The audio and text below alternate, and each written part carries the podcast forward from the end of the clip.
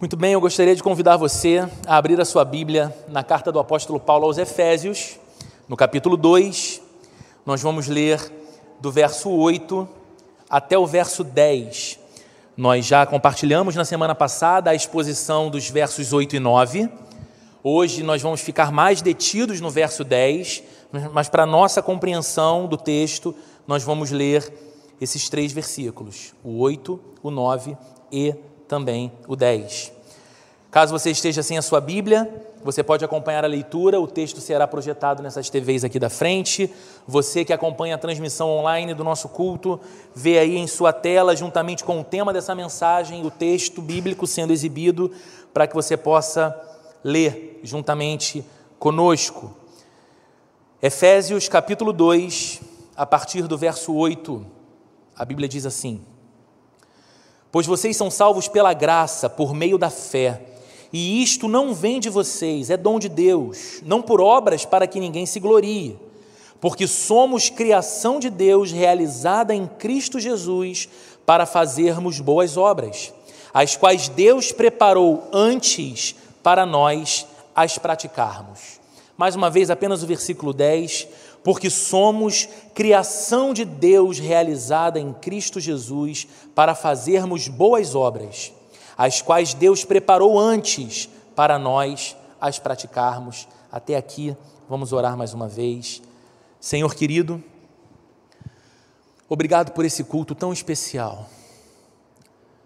Obrigado porque o nosso coração fica com a sensação de que se fôssemos para casa agora, ou se fôssemos para o restante dos compromissos que esse domingo tem para nós agora, estaríamos tão bem supridos de graça e da tua presença em nosso meio. Obrigado por esses louvores que não apenas te exaltam, como têm o incrível poder de pregar para o nosso próprio coração também. Reforçar quem nós somos, porque lembramos quem tu és.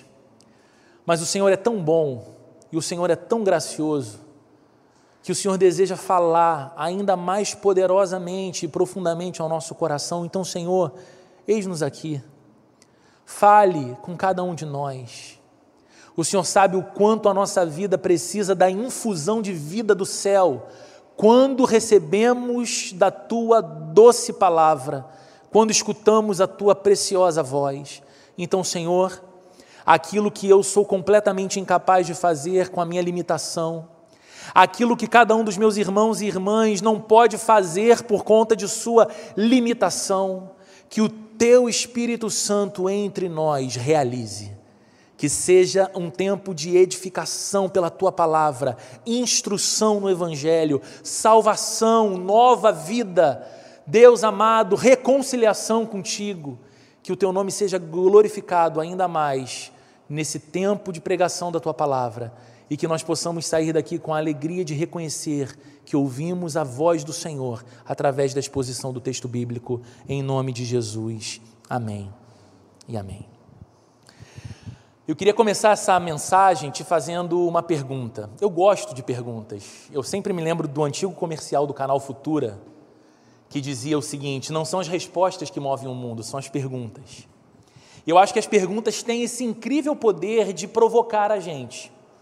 E embora eu não peça que você responda essa pergunta que eu vou te fazer, seria ah, descabido nesse lugar, com tantas pessoas, cada um se levantando e respondendo ah, pelo seu próprio critério. Eu queria que você fosse honesto, honesta em seu coração e pensasse nessa pergunta, ainda que por breves segundos: em que direção caminha a sua vida?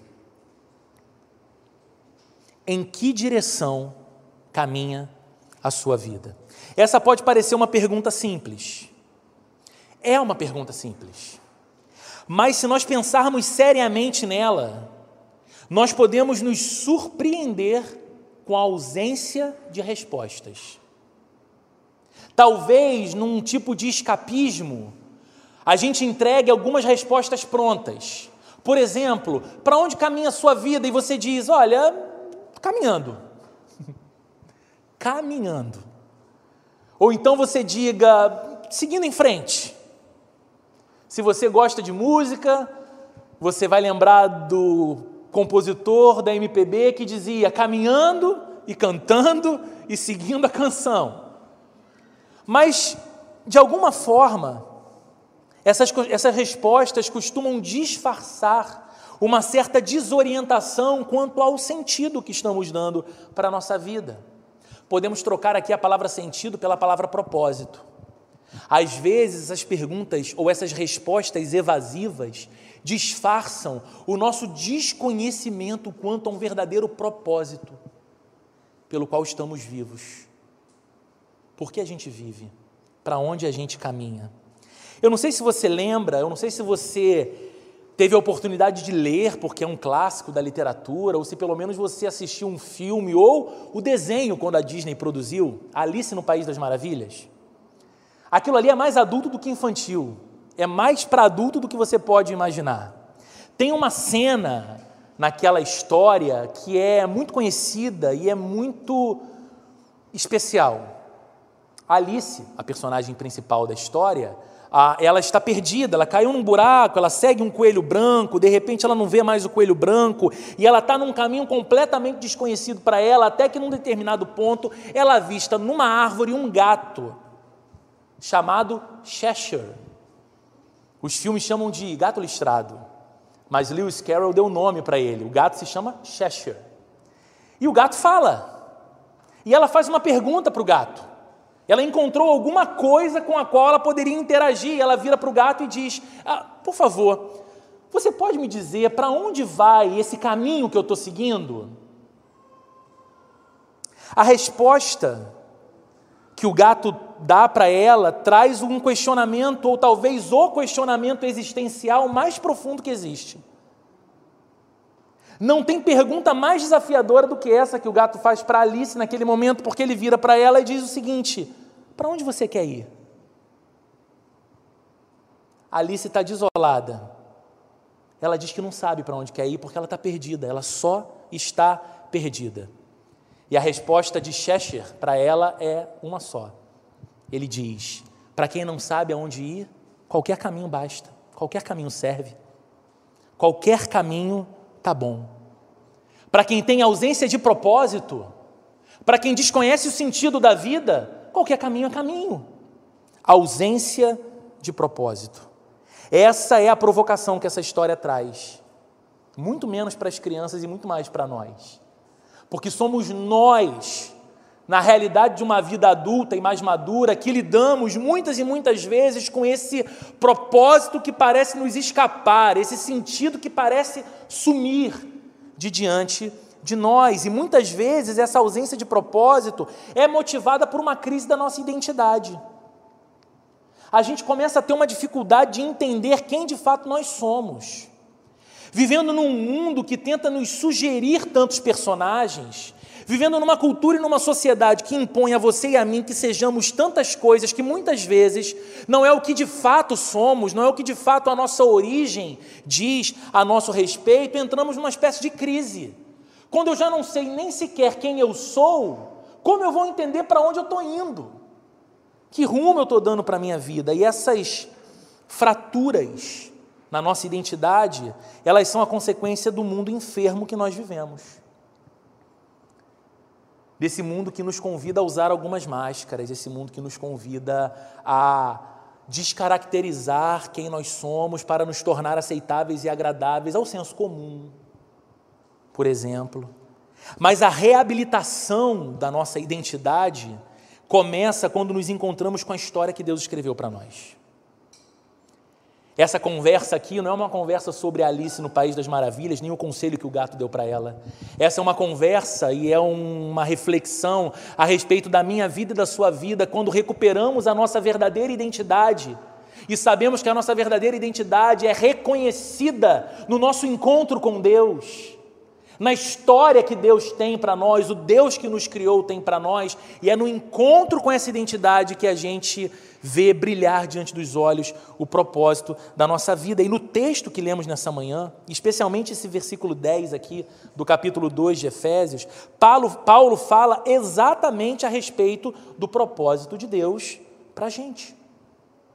Paulo fala exatamente do propósito de Deus para mim e para você, com base na nossa identidade cristã. Veja mais uma vez o que diz o verso 10: porque somos criação de Deus, realizada em Cristo Jesus, para fazermos boas obras, as quais Deus preparou antes para nós as praticarmos. Você deve lembrar o quanto que o apóstolo Paulo já vinha tratando sobre o tema identidade nos versos anteriores.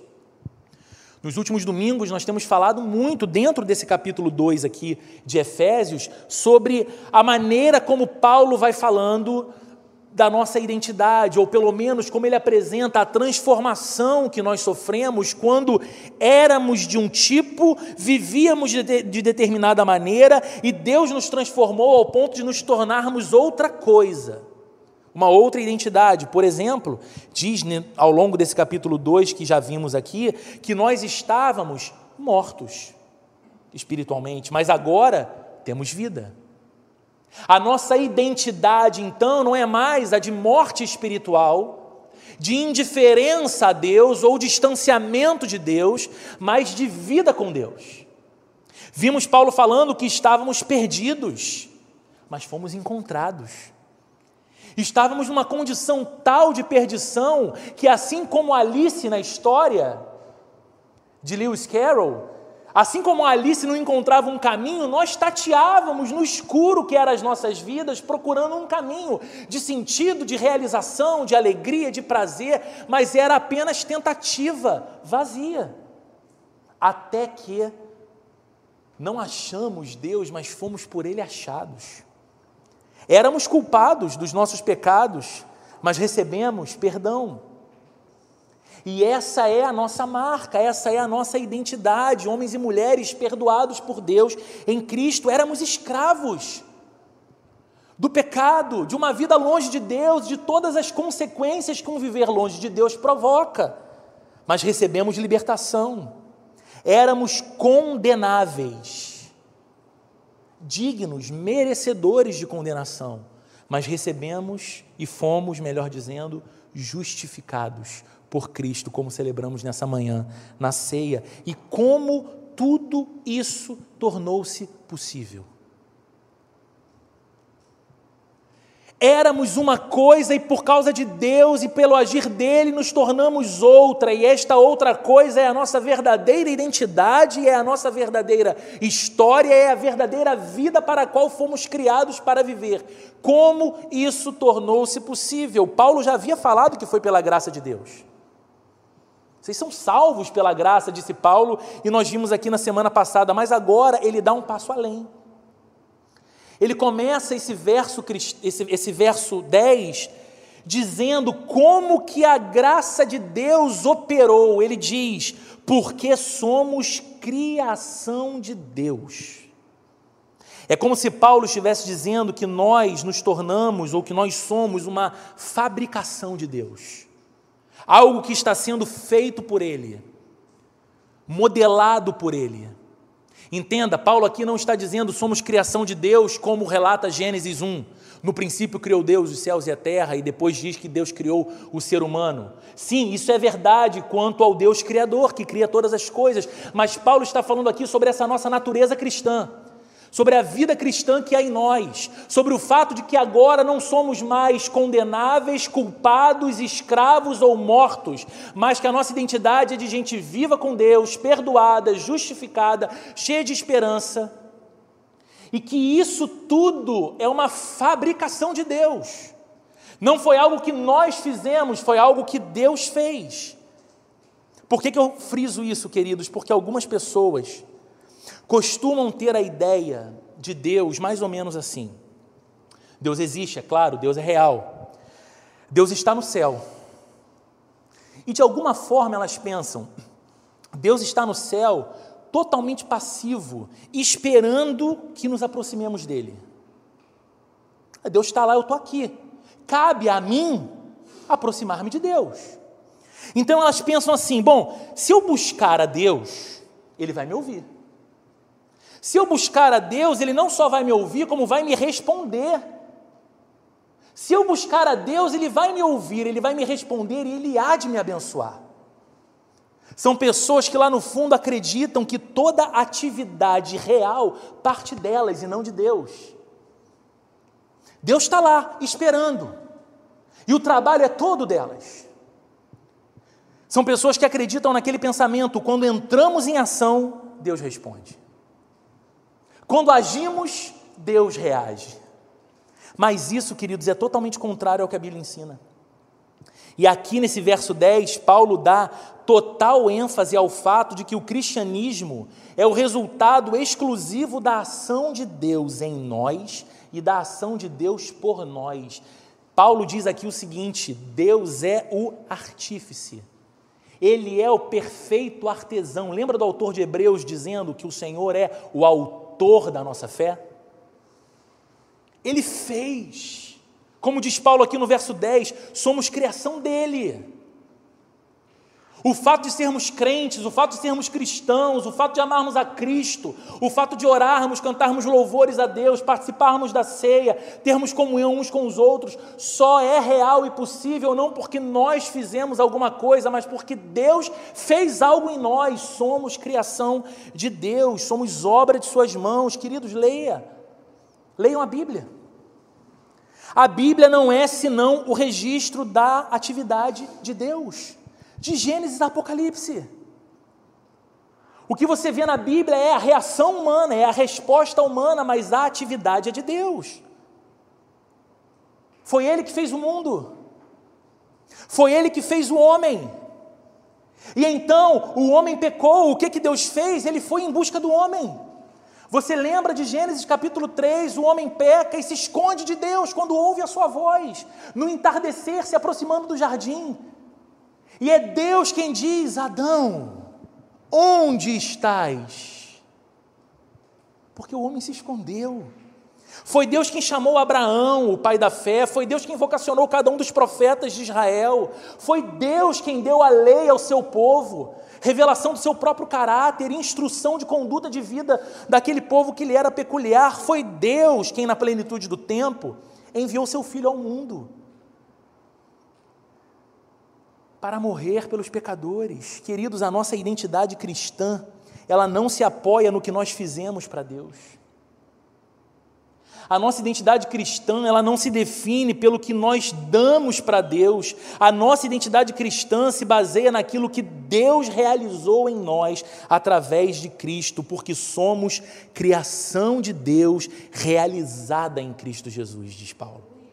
Somos criação de Deus. Algumas versões mais antigas dizem, ao invés de criação, trazem a palavra feitura.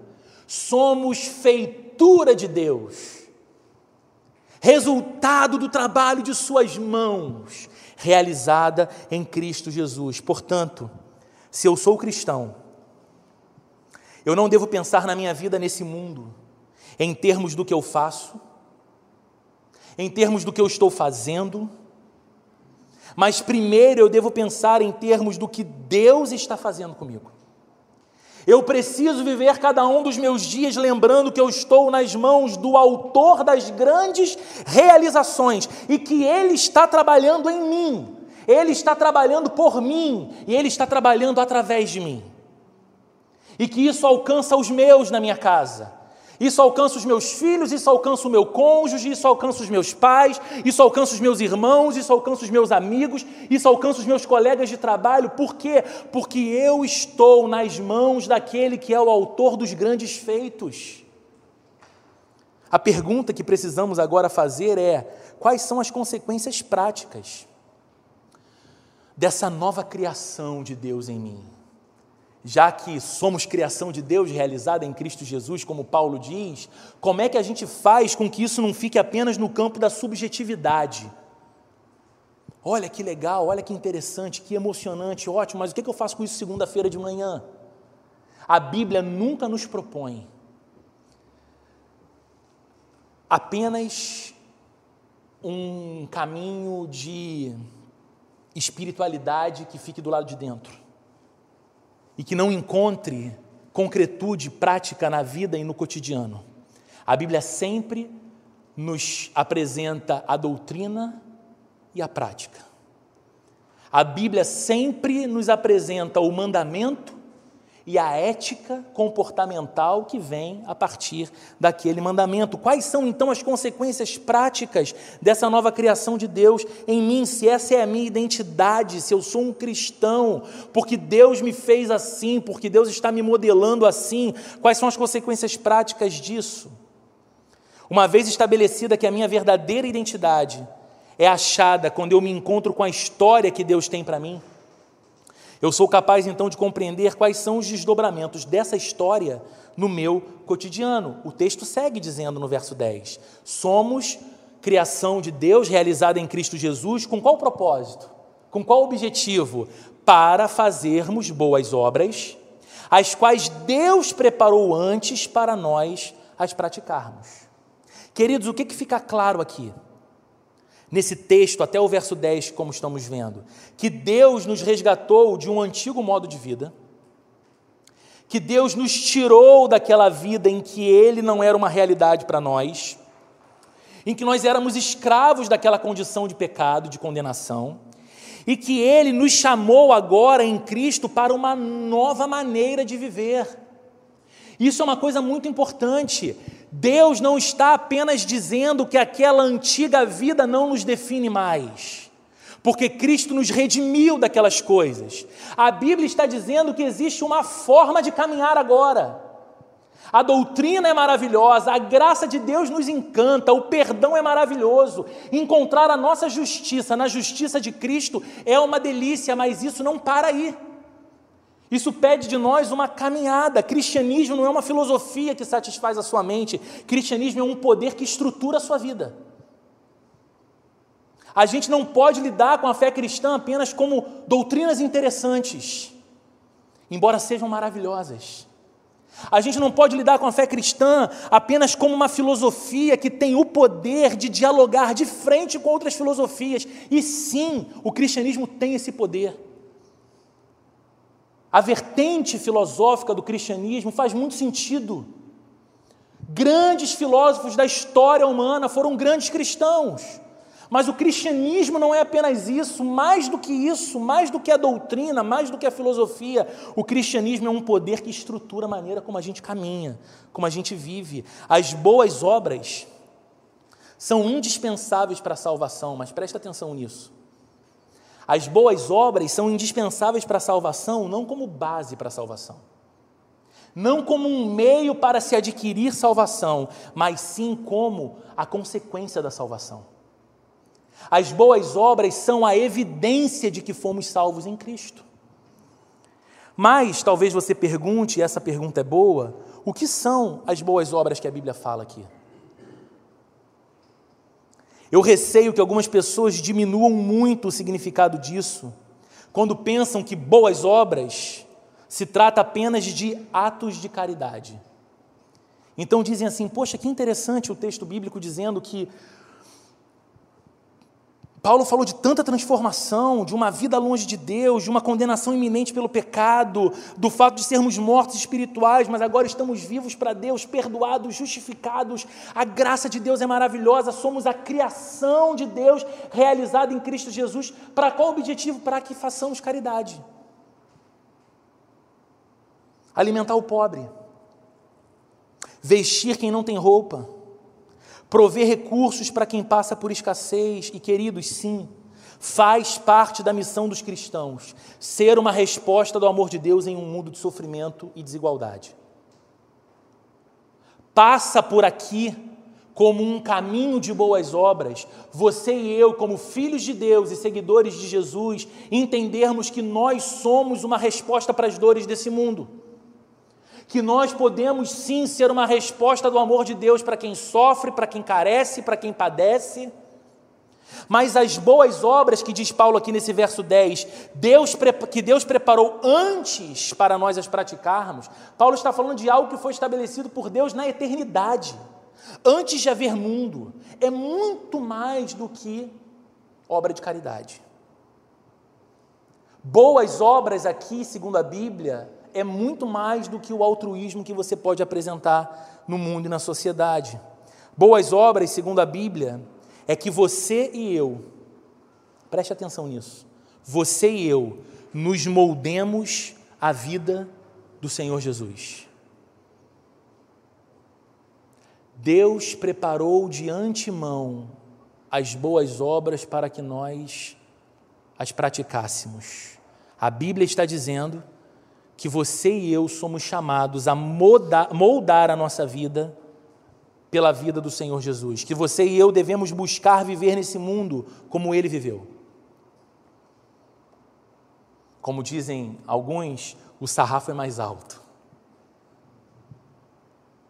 É viver como Jesus viveu. Cabe a você e a mim aplicarmos, com o auxílio do Espírito Santo, o sermão do monte ao nosso viver.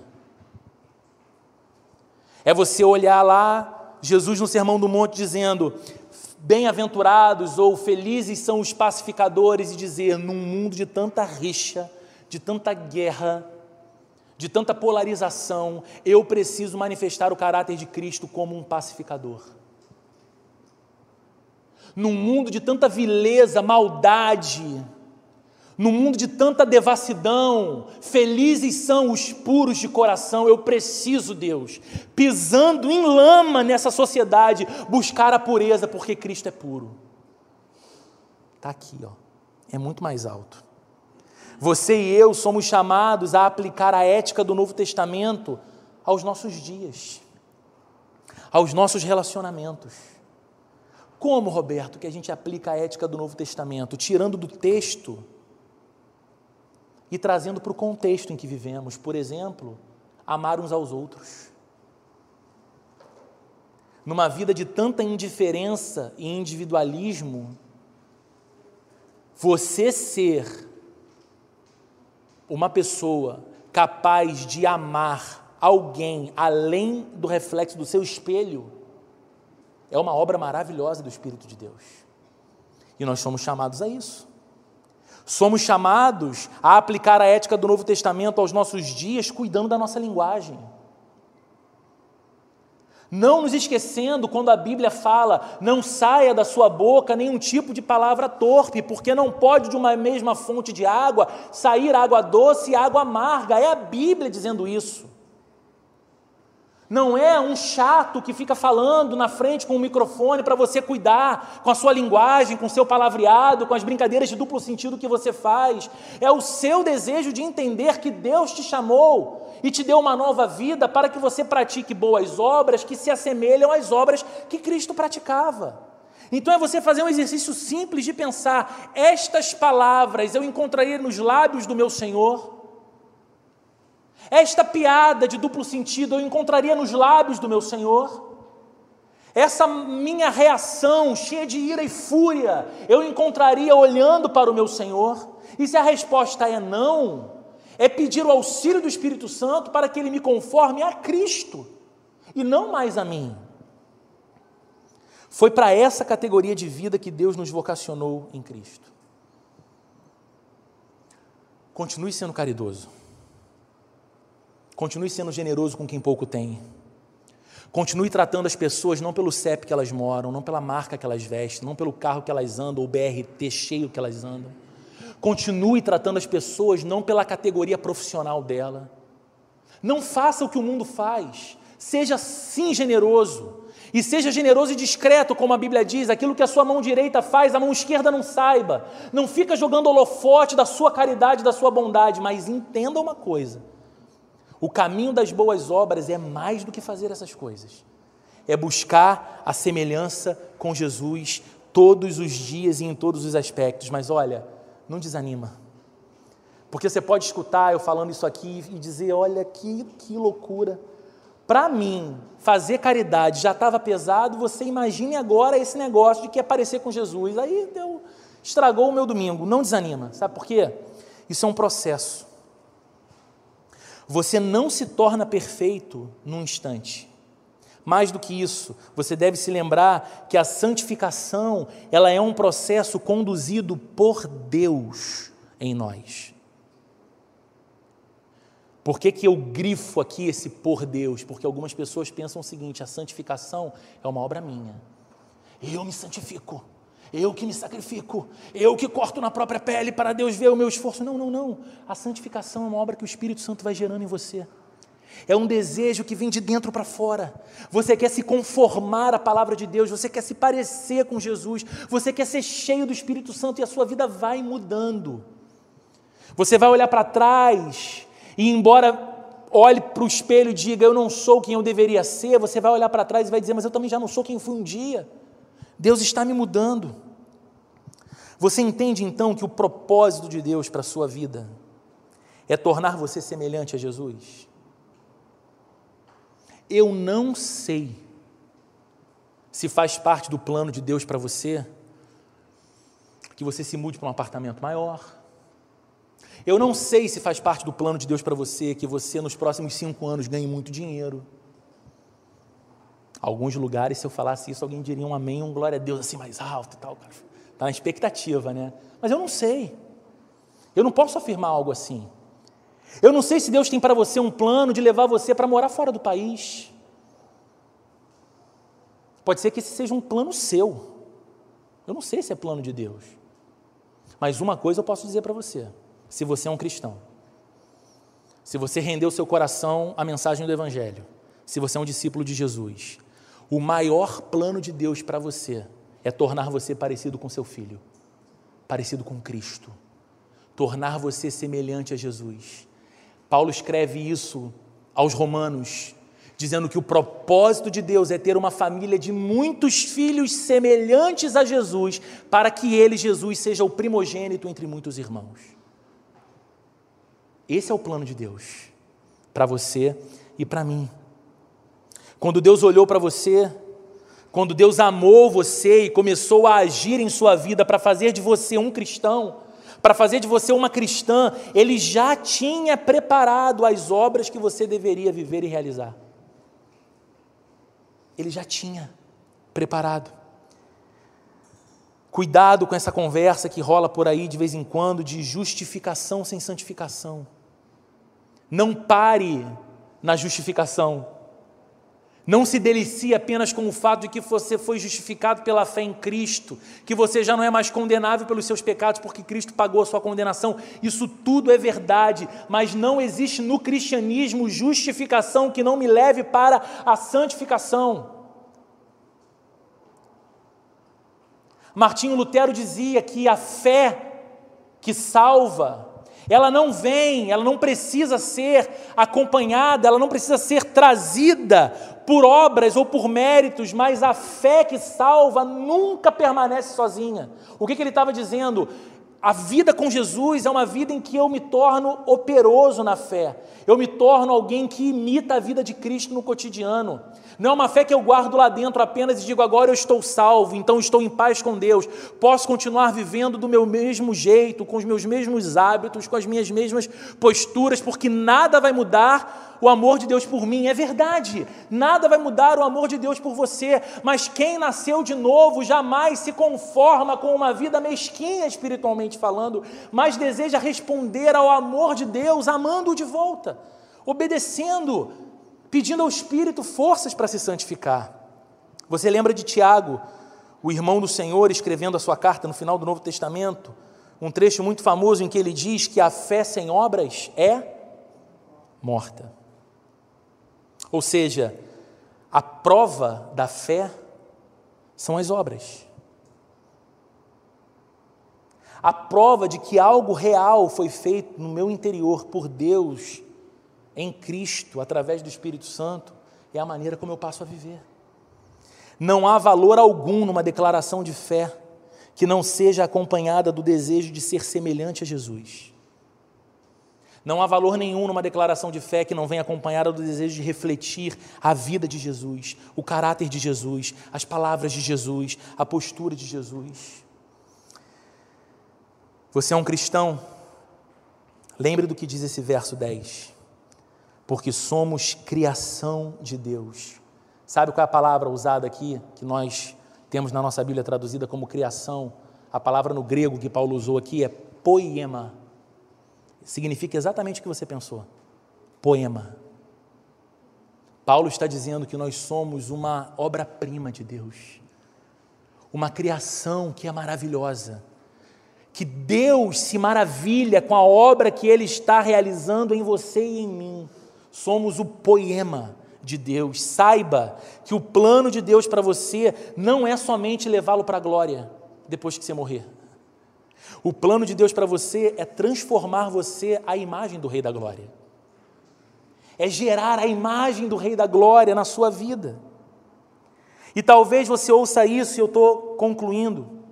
Talvez você ouça isso e olhe para a sua vida, olhe para o seu momento atual, olhe para os seus pecados, olhe para o quanto que a tentação ainda provoca você, e você pense ao final dessa mensagem minha: olha, tudo isso pode ser verdadeiro, tudo isso pode ser muito especial, mas isso parece não ser para mim. Porque eu me sinto muito longe de ser alguém que imita a vida de Jesus dessa forma, eu me sinto muito longe de ser alguém que reflete o caráter e a vida de Jesus dessa forma.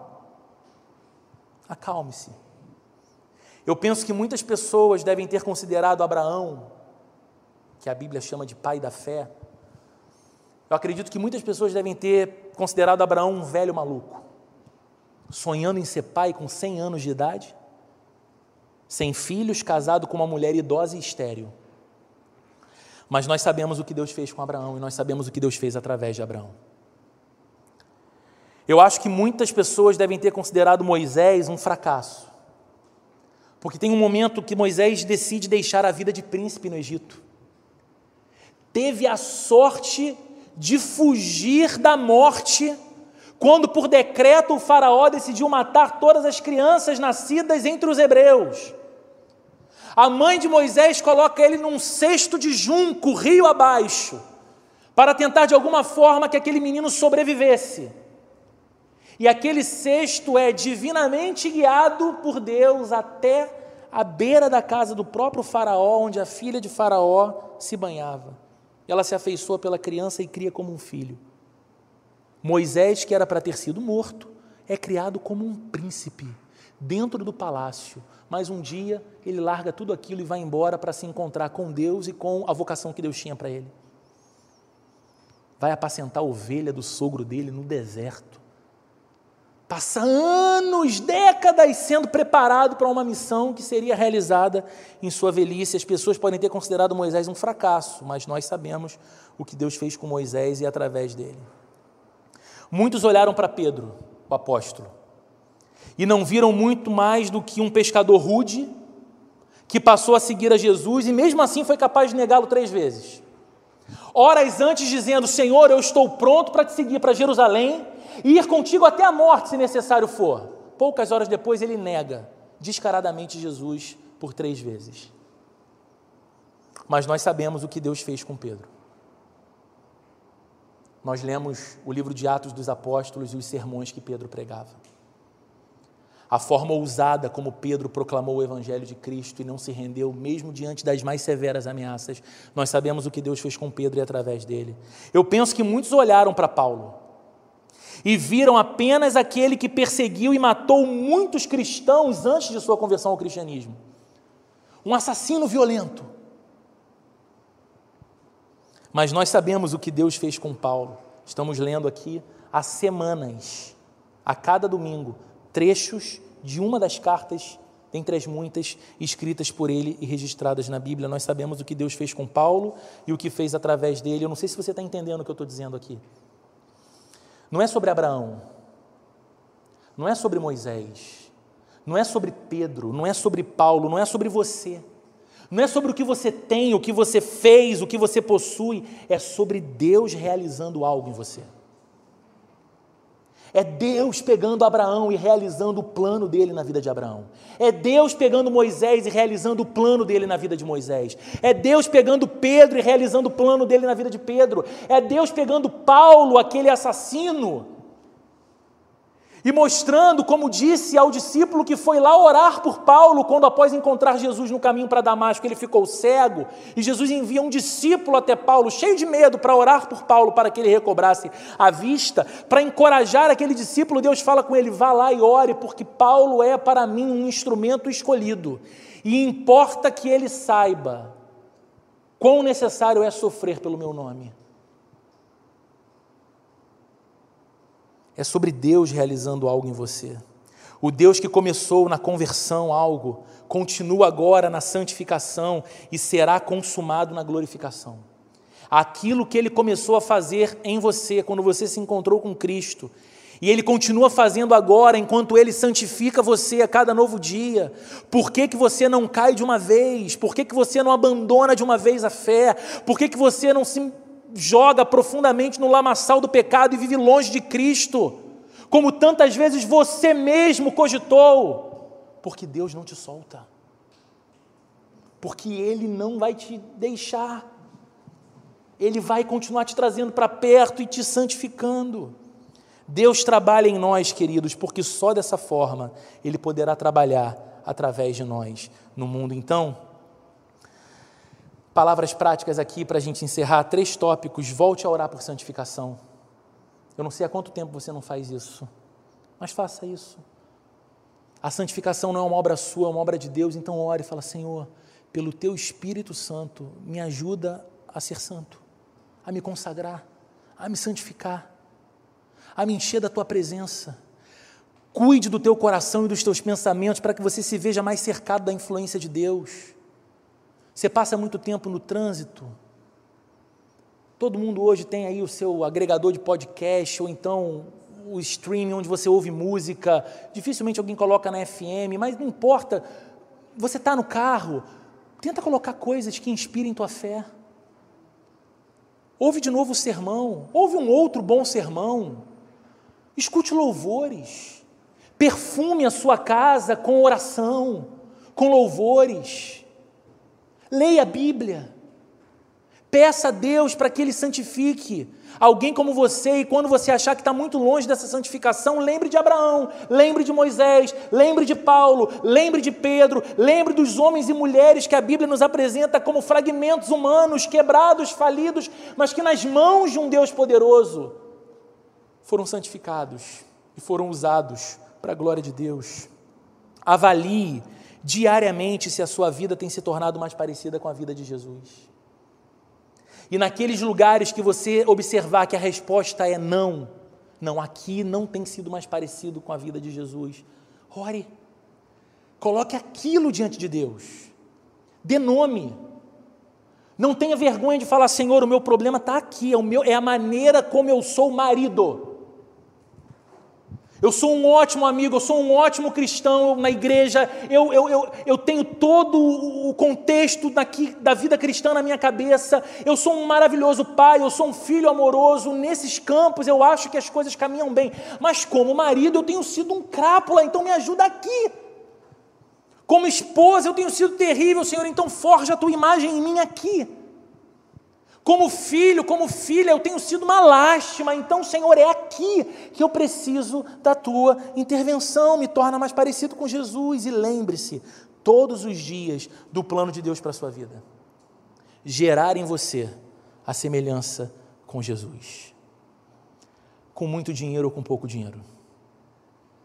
Morando num lugar muito bacana, e eu torço para que você more porque e me convide frequentando restaurantes maravilhosos, e eu torço que você me convide, eu adoro comer, está na hora da fome já, inclusive. Viajando e rodando o mundo, eu amo viajar. Não vou pedir para você me convidar, mas se quiser me convidar, vai que a fartura é boa, né? Você me chama e a gente viaja junto. Que Deus faça coisas maravilhosas na sua vida, mas nunca troque ou confunda o que é plano de Deus e o que é dádiva de Deus, bênção de Deus. O plano de Deus é tornar você mais parecido com Jesus. Deus te deu uma grande conquista. Você tem uma casa que você, quando jovem, não imaginava que teria. Você mora num lugar que você não imaginava que poderia. Você tem um salário que você não imaginava que poderia ter. Você se tornou um empreendedor de sucesso e você ouviu muito na adolescência, talvez dos seus professores, que você daria em nada. E aí agora você tem muita coisa, muito conforto, muitas bênçãos. Glórias a Deus por isso. Não se esqueça, esse não é o principal plano de Deus para você. O principal plano de Deus para você é tornar você parecido com Jesus e busque isso então todos os dias. Vamos orar?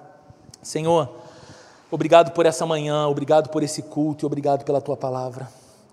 Que o Senhor nos ajude a viver aquilo que nós não conseguimos produzir na gente mesmo. A santidade, Senhor, é uma obra impossível para nós, mas totalmente possível pelo teu Espírito Santo. Faz, Senhor, na vida da gente o que o Senhor fez na vida de alguém como Abraão, como José, como Josué, como Davi. Senhor amado, faz na vida da gente coisas maravilhosas como o Senhor fez na vida de Pedro, como o Senhor fez na vida de Paulo, como o Senhor fez na vida de Timóteo, como o Senhor fez na vida de Tito. Senhor amado, nós somos isso aqui que o Senhor conhece tão bem. Imperfeitos, inconstantes, pecadores. Mas na vida cristã nós sabemos que nada é a nosso respeito. Tudo fala do Senhor, de quem o Senhor é e do que o Senhor foi capaz de fazer por nós, apesar de nós mesmos. Então, Senhor, aquilo que o Senhor começou, essa boa obra, que nós chamamos de conversão, quando nos encontramos com Cristo e nos rendemos ao seu amor, que o Senhor continue de modo vivo e eficaz agora, enquanto somos santificados, para que na glória eterna, a nossa vida por toda a eternidade seja um reflexo fiel da vida do nosso Senhor e do nosso Salvador. Que o amor de Deus, o Pai, a graça de nosso Senhor e Salvador Jesus Cristo e a comunhão e a consolação do Espírito Santo de Deus esteja presente com a vida de cada um de nós, nessa manhã de domingo, nessa semana nova que começa e para todo sempre, Jesus. Amém e amém.